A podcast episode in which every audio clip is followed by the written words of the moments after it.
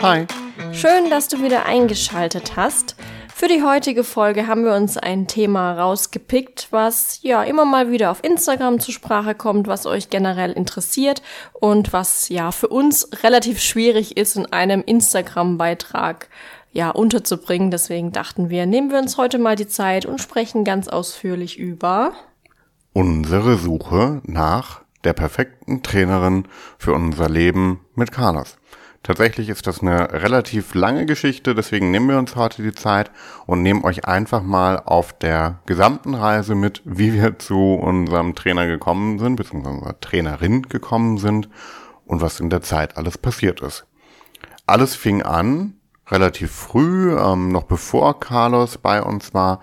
Da haben wir schon mal ein bisschen unsere Fühler ausgestreckt, um mal so uns umzuhören, was es auf dem Markt so an Trainern hier in der Region gibt und haben da dann tatsächlich auch jemanden gefunden, der uns auch von Bekannten und Freunden empfohlen worden ist.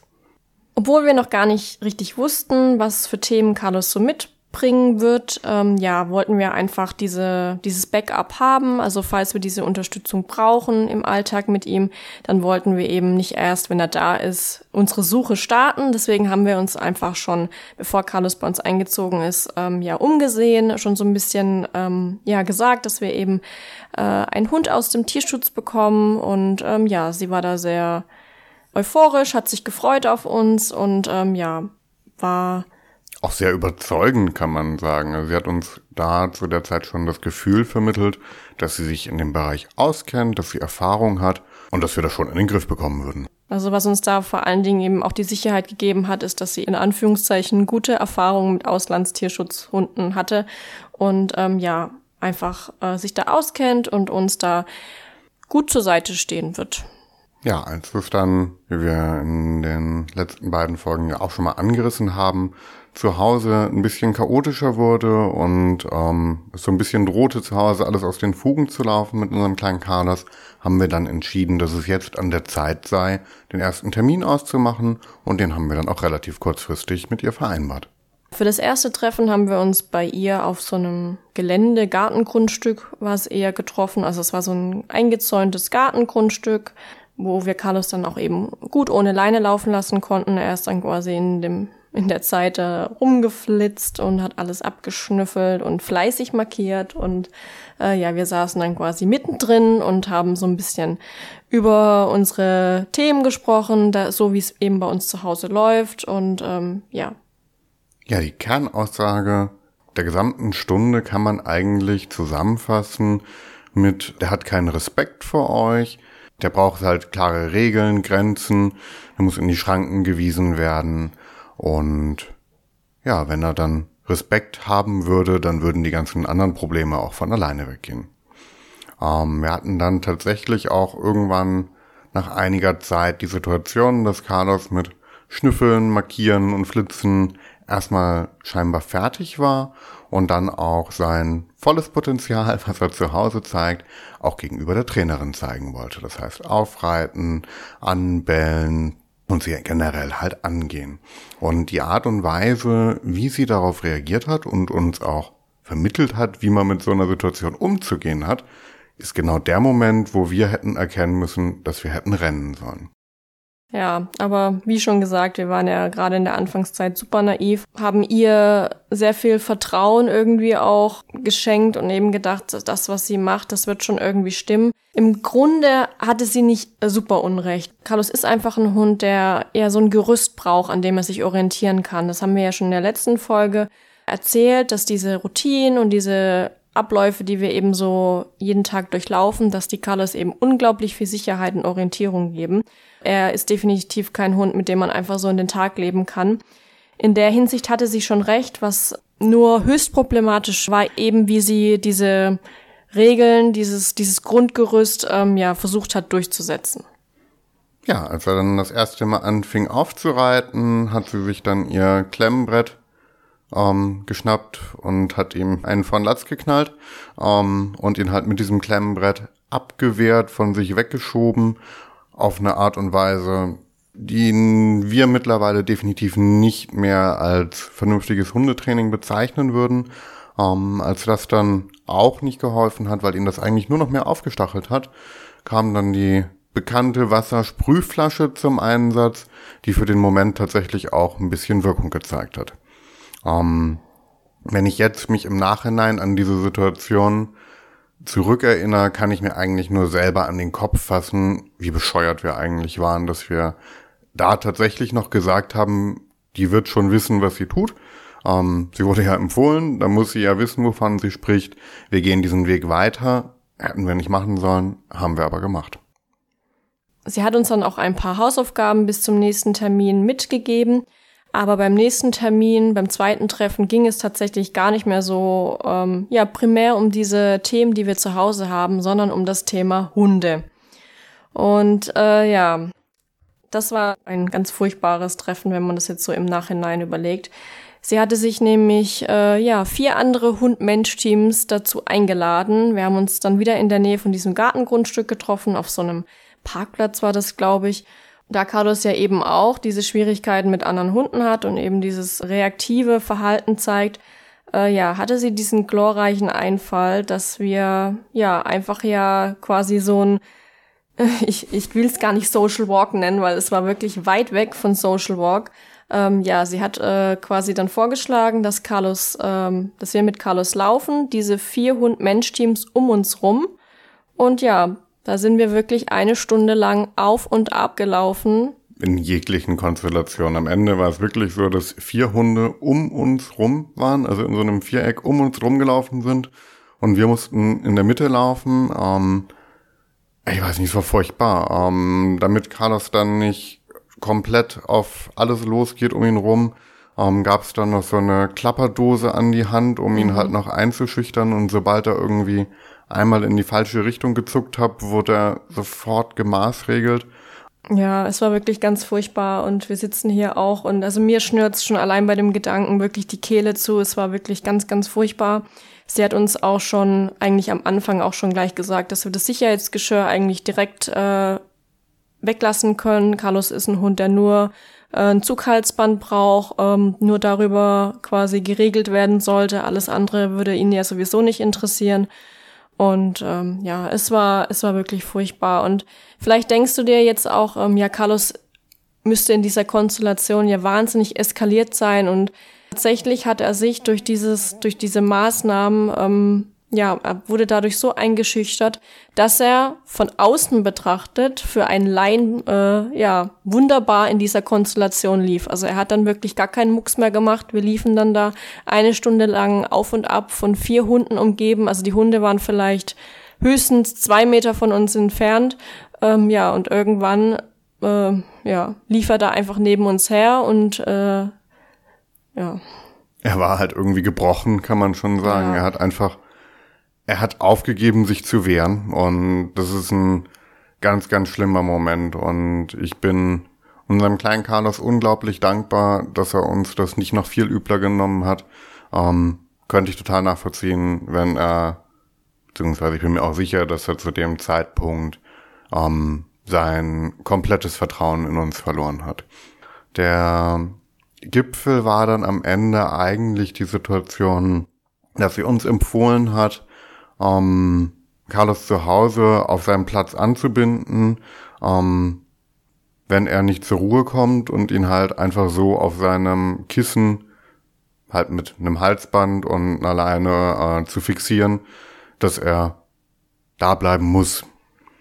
Ja, davon trage ich heute noch eine Narbe an meinem Finger. Mhm. Ähm, was genau alles da passiert ist, wollen wir äh, nicht weiter ausführen an dieser Stelle. Glaubt uns einfach, es war furchtbar.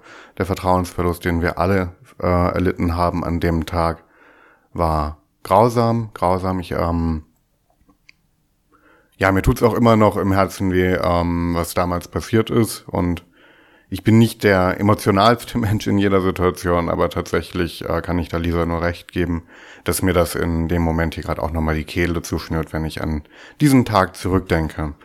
Glücklicherweise haben wir dann für uns die Entscheidung getroffen, ähm, in einem unserer schönen Küchengespräche war das, glaube ich, dass wir gesagt haben, das ist nicht unser Weg, das kann nicht das Richtige sein, wir brauchen eine Alternative. Und sind dann tatsächlich auch nicht mehr weiter zu dieser Trainerin gegangen. Wir haben trotzdem an der Stelle gesagt, dass wir die Reise nicht alleine fortsetzen wollen, aber wir haben für uns gesagt, wir brauchen einen alternativen Weg.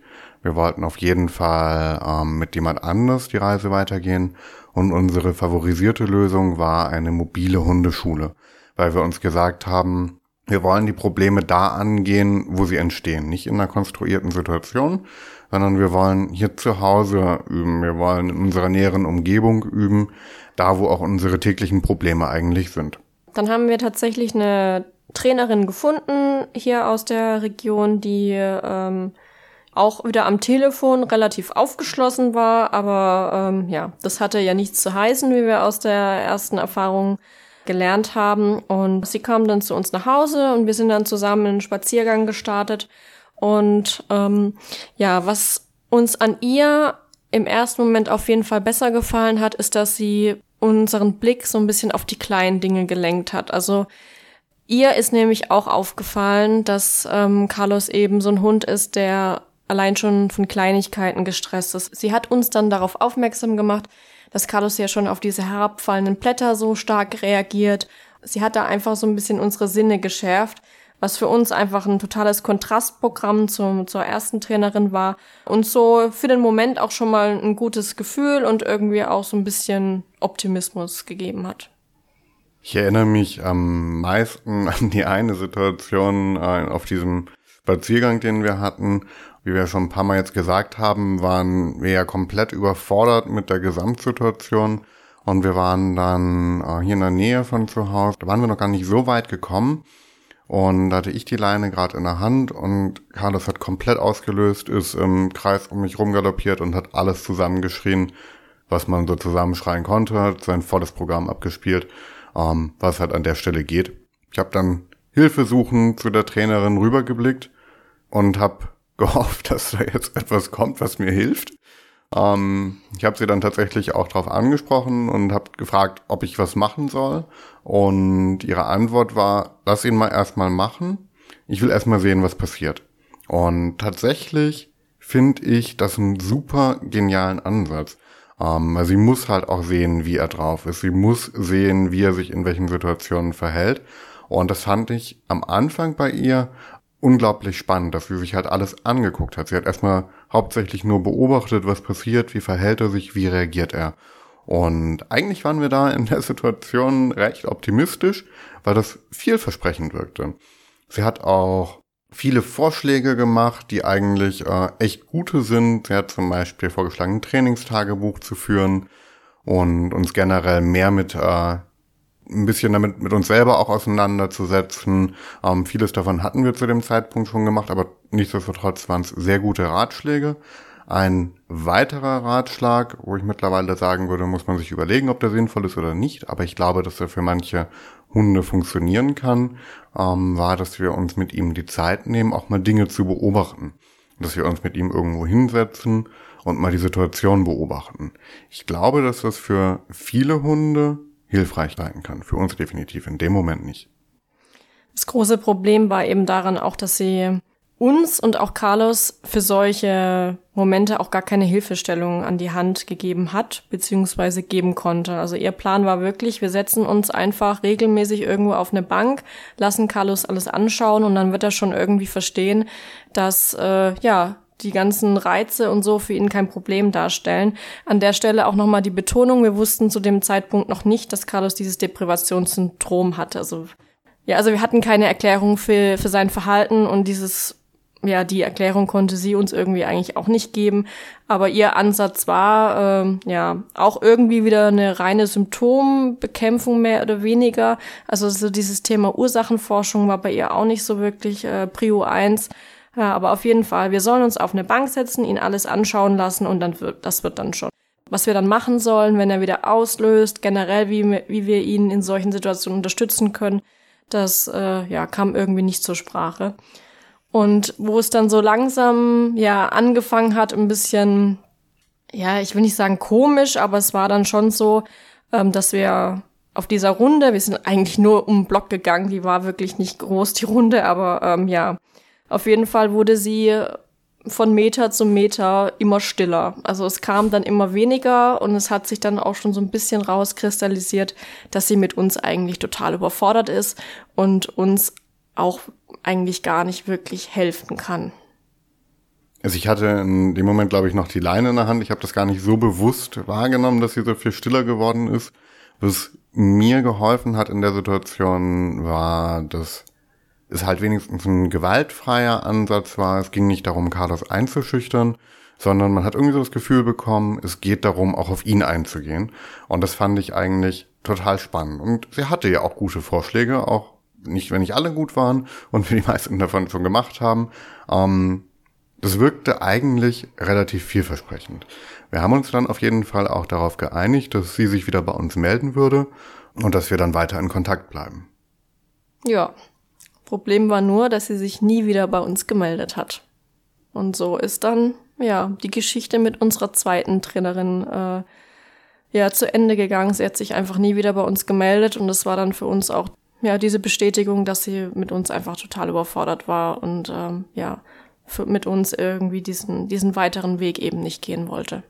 An der Stelle für mich ganz wichtig, nicht falsch verstehen. Ich glaube tatsächlich, dass sie eine gute Trainerin ist und ich glaube tatsächlich auch, dass sie mit ihrer Methode und mit ihrer Art und Weise sehr vielen Hund-Mensch-Teams da draußen helfen kann. Nur halt leider uns nicht.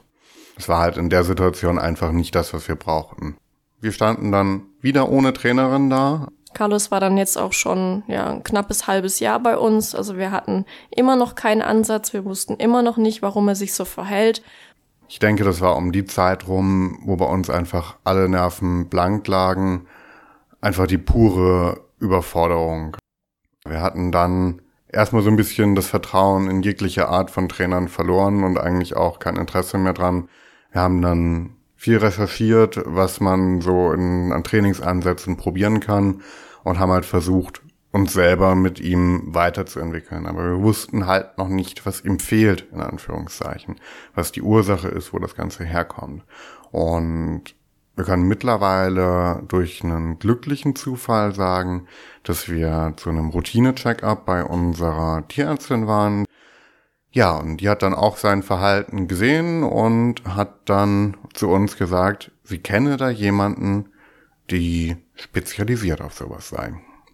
Ja, es war quasi auch eine Tierärztin, die sich aber eben auf Verhaltenskunde, auf Verhaltensmedizin ähm, spezialisiert hat und äh, ja sehr gefragt war und dass man da eigentlich gar nicht äh, wirklich einen Termin bekommt, weil sie wirklich so so gefragt ist und sie hat dann wirklich noch in der Praxis angerufen und äh, hat gesagt, ja, dass sie quasi jemanden hätte für sie und dass äh, wir da Bedarf hätten, Interesse hätten. Das war alles, äh, es ging alles irgendwie ein bisschen schnell. Also wir hatten, wie Nikolas gerade ja gerade schon gesagt hat, wir hatten eigentlich gar kein Bedürfnis, also Bedürfnis schon, aber wir hatten eigentlich gar keine Lust mehr, uns wieder auf diese Reise zu begeben, uns wieder jemandem anzuvertrauen, wieder jemandem ganz viel Zeit, Geld und äh, ja Geduld irgendwie auch zu schenken. Ähm, aber sie hat es irgendwie so ein bisschen ohne unser Einverständnis in die Hand genommen, hat da angerufen und gesagt, wir sollen uns heute Abend noch bei ihr melden, damit wir ähm, ja noch den ersten Termin machen können.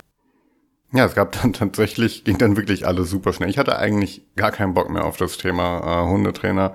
Aber wenn wir überlegen, wie viel wir in die anderen Hundetrainer vorher schon investiert haben, haben wir dann tatsächlich beschlossen, okay, das ist der letzte Versuch in die Richtung, den wir noch machen und haben dann auch den ersten Termin mit der Trainerin vereinbart, der damals in einem Videocall stattgefunden hat, weil wir hatten ja Corona und wir hatten dann hier zu Hause unseren Ersttermin über Skype oder so ähnlich, keine Ahnung, und haben mit ihr über den Laptop gesprochen.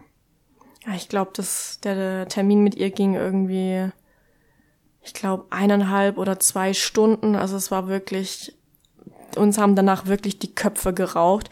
Dadurch, dass sie eben Medizinerin ist, hat sie uns ähm, ja ganz viel eben auch auf der Ebene erzählt, erklärt und hat allein schon anhand unserer Erzählungen ähm, ja bei Carlos dieses dieses Deprivationssyndrom ähm, vorläufig diagnostiziert und hat uns da ganz viel Input gegeben und es war ja, es war irgendwie da schon so ein bisschen befreiend, weil sie uns erstens nicht verurteilt hat oder irgendwie Carlos als der schlechte Hund, der respektlose Hund, der Pöbler oder sonst was. Sie hat ihn also, sie hat ihn einfach als Hund gesehen, der ja zu wenig kennengelernt hat, der ganz viel Unterstützung braucht.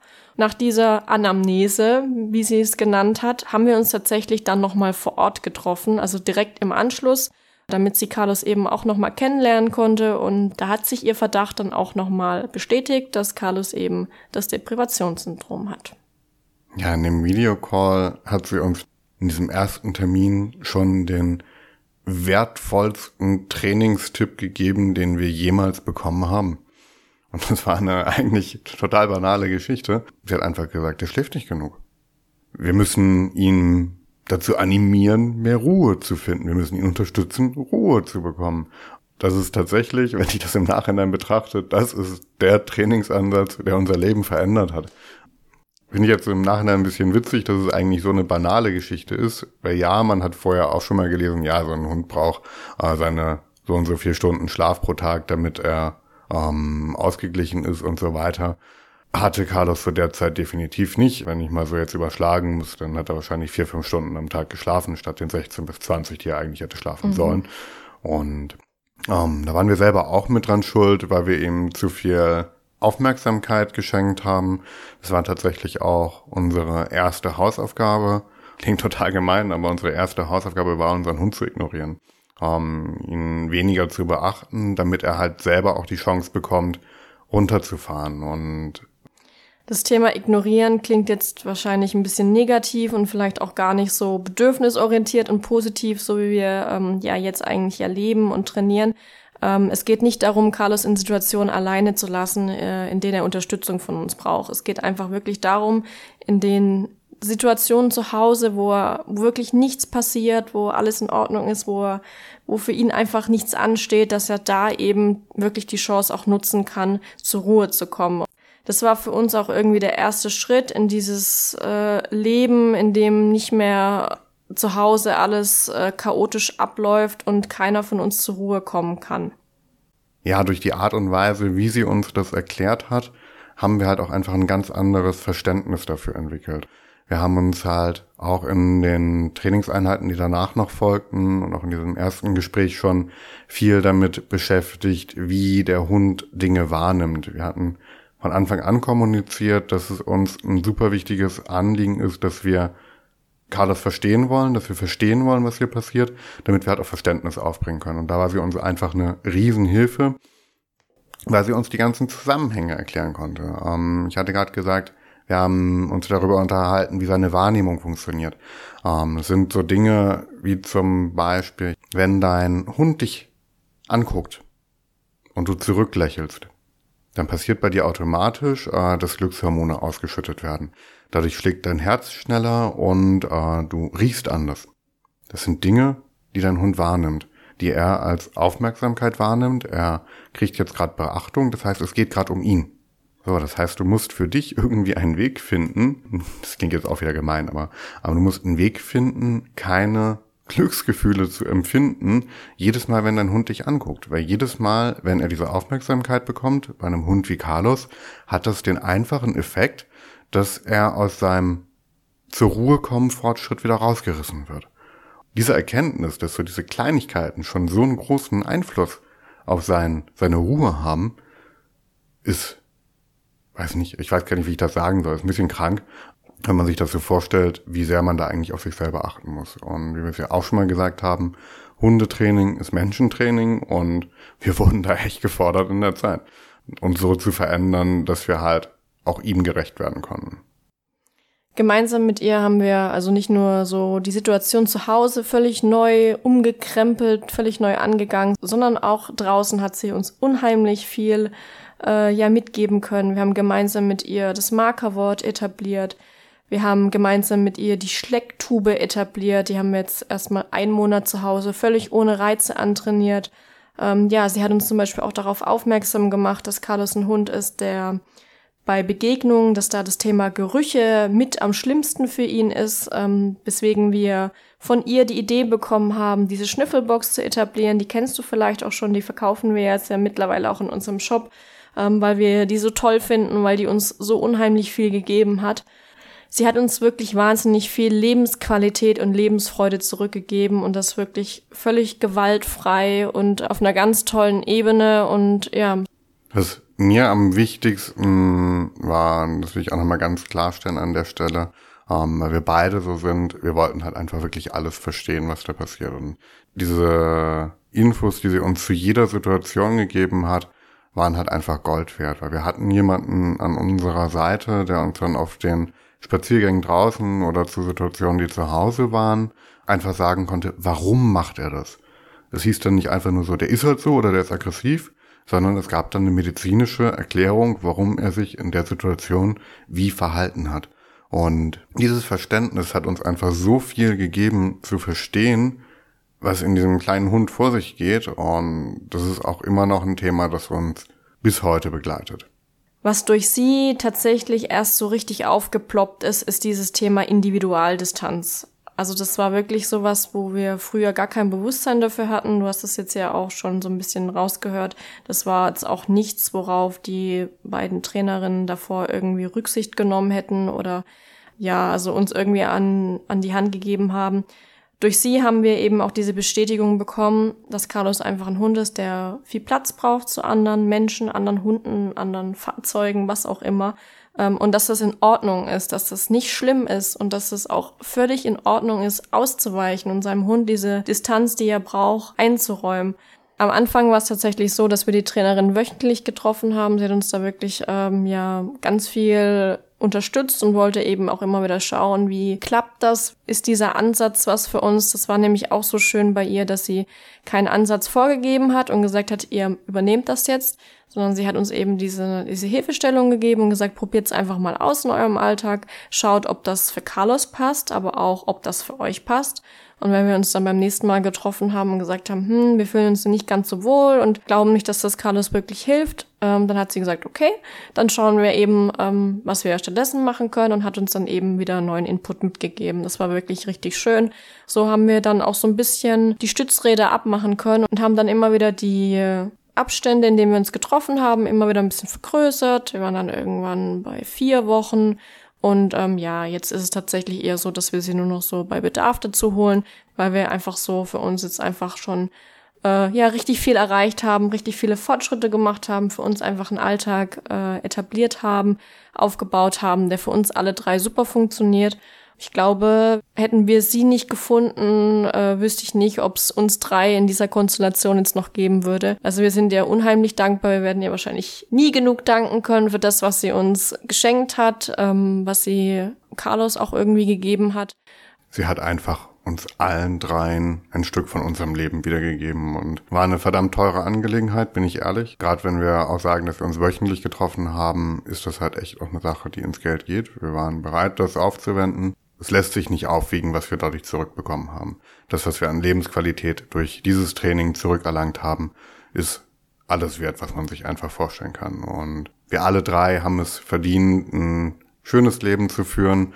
Und alle drei meine ich definitiv auch Carlos, der dazu gehört. Ähm, er kann nichts dafür, dass er bei uns ist und er kann nichts dafür, dass er so ist, wie er ist. Und deswegen hat er es einfach verdient, auch ein schönes Leben zu führen. Und deswegen sind wir einfach unglaublich froh, dass wir diese Reise noch so gegangen sind, dass wir am Ende unseren Weg gefunden haben und wir jetzt einfach so viel davon profitieren konnten. Eine Sache, die uns noch brennend interessiert, ist natürlich, wie es bei dir aussieht. Hast du schon die richtige Trainerin, den richtigen Trainer oder auch den richtigen Trainingsansatz für dich und deinen Hund gefunden? Hast du vielleicht auch eine lange Reise hinter dir und Misserfolge in dem Bereich erlebt, von denen du uns erzählen möchtest? Dann schreib uns doch einfach auf Social Media oder schreib uns eine E-Mail und lass uns gerne an deinen Erlebnissen teilhaben. Danke, dass du uns heute wieder deine Zeit geschenkt hast. Wir hoffen, dir hat die Folge gefallen. Da war vielleicht das ein oder andere dabei, was du noch nicht über uns wusstest. Und ja, dann würden wir uns freuen, wenn du bei der nächsten Folge wieder dabei bist. Mach's gut. Tschüss. Tschüss.